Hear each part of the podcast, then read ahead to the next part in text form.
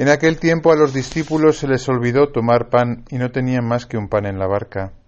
Y Jesús les ordenaba diciendo, Estad atentos, evitad la levadura de los fariseos y de Herodes. Y discutían entre ellos sobre el hecho de que no tenían panes.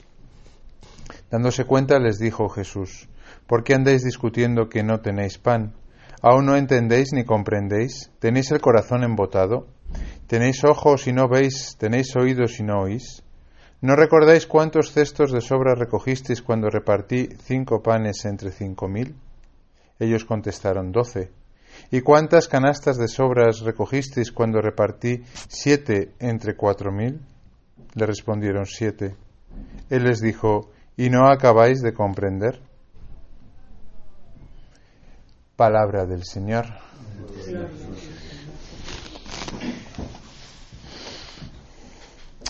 El Evangelio de hoy es para hacer matemáticas.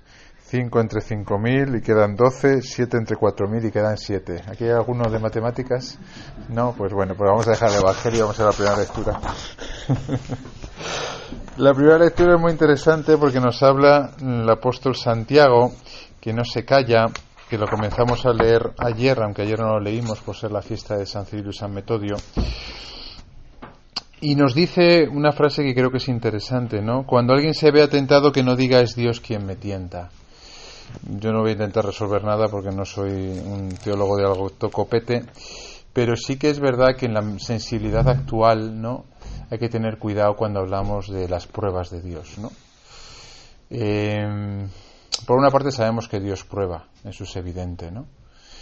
Pero por otra parte, ya digo, me parece que hoy en día hay que tener cuidado, porque claro, mm, una sensibilidad donde se muere, yo hablo de casos concretos de alumnos, ¿no? Que se les muere un abuelo o una abuela y pierden la fe, ¿no? Y es un abuelo una abuela, no es un padre o una madre, ¿no?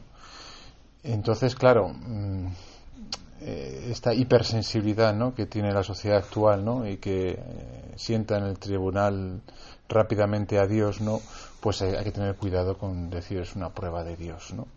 Más bien hay que decirle, mira, era tu abuelo, tenía 90 años, o sea, no ha muerto, no muerto de muerte inesperada, y con 90 años, bueno, pues, pues si llegas a 100 benitos sea Dios, pero, pero vamos, no es tan inesperada la cosa, vamos. Pero incluso eso hay que explicárselo a veces, ¿no? Porque cuando tenemos el corazón apasionado, pues entonces es muy difícil, ¿no? Y entonces, bueno, pues ya digo que la sensibilidad actual tiende a sentar en el banquillo muy rápidamente a, Dios, ¿no? Y la gente pierde la fe y la ha perdido en tiempos de COVID. El otro día yo tanteando un grupo de profesores de un colegio concertado, de cuyo nombre no me acuerdo, eh, pues eh, a la hora de preguntar sobre el tema de la fe, varios me dijeron que habían perdido la fe por una circunstancia, ¿no? Y algunos de ellos incluso lo dijeron, ¿no? La muerte de un niño de siete años, la muerte de un familiar durante el COVID y demás, ¿no? Por eso me parece a mí, ¿no? Que tenemos que tener cuidado con cuando empleamos el lenguaje, ¿no? De que Dios nos prueba, ¿no? Por otra parte, nosotros como cristianos y como católicos sabemos perfectamente cómo Dios trata a los santos, ¿no? Lo vemos en la Biblia clarísimamente, ¿no?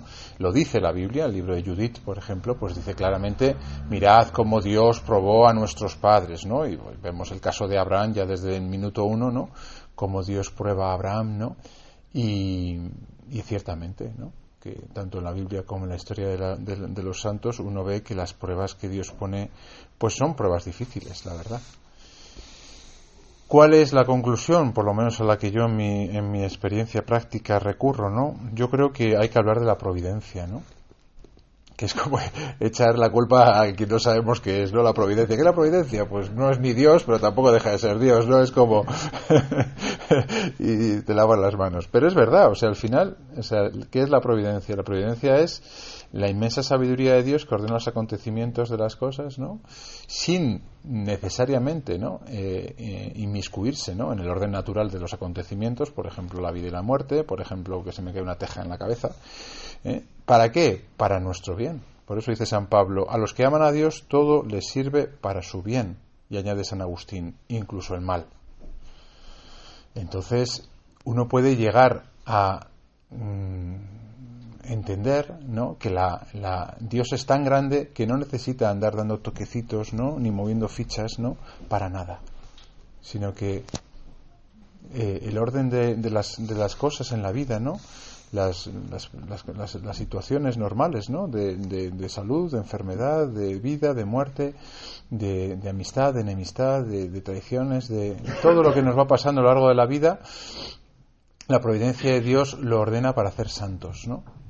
Y lo que sí hay que tener claro, y es que quizá lo que también hay que educar a los jóvenes de hoy en día, y nosotros quizá los primeros, es que mm, para ser humilde hace falta humillaciones. Jesús y la Virgen no hacía falta que, que, tuviesen humillaciones, ¿no? Eh, porque eran ya santos, ¿no? Eh, estaban llenos de gracia y sin embargo tuvieron humillaciones. Pero nosotros necesariamente las necesitamos para ser santos, ¿no? Luego, muchas de las pruebas que tenemos en nuestra vida, bueno, muchas no, todas, ¿no? Están en orden a nuestra santificación personal, ¿no? Y eso es lo que hay que hacer entender, ¿no? Que todo lo que nos pasa en la vida, ¿no? Mm, no es un castigo de Dios, no es eh, que Dios tenga mala baba con nosotros, ¿no?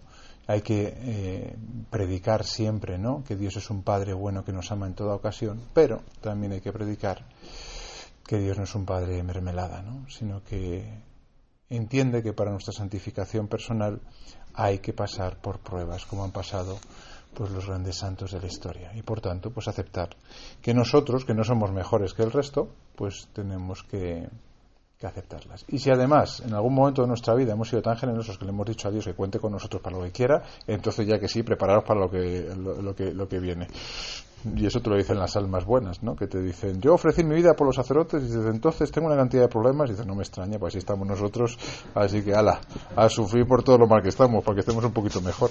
Y es verdad, hay almas así que se ofrecen y les llega. Eso funciona. ¿eh? Porque ese departamento, ah, llegan muy pocas peticiones, ese departamento, ¿no? Al de las loterías llegan muchas y hasta que las tramitan los ángeles, pero a ese de humillaciones, oprobios y menosprecios, como dice San Ignacio, a ese departamento llegan pocas peticiones. Así que las cursan rápido. Pues nada, que nosotros sepamos primero vivir esto para que luego lo sepamos enseñar a los demás.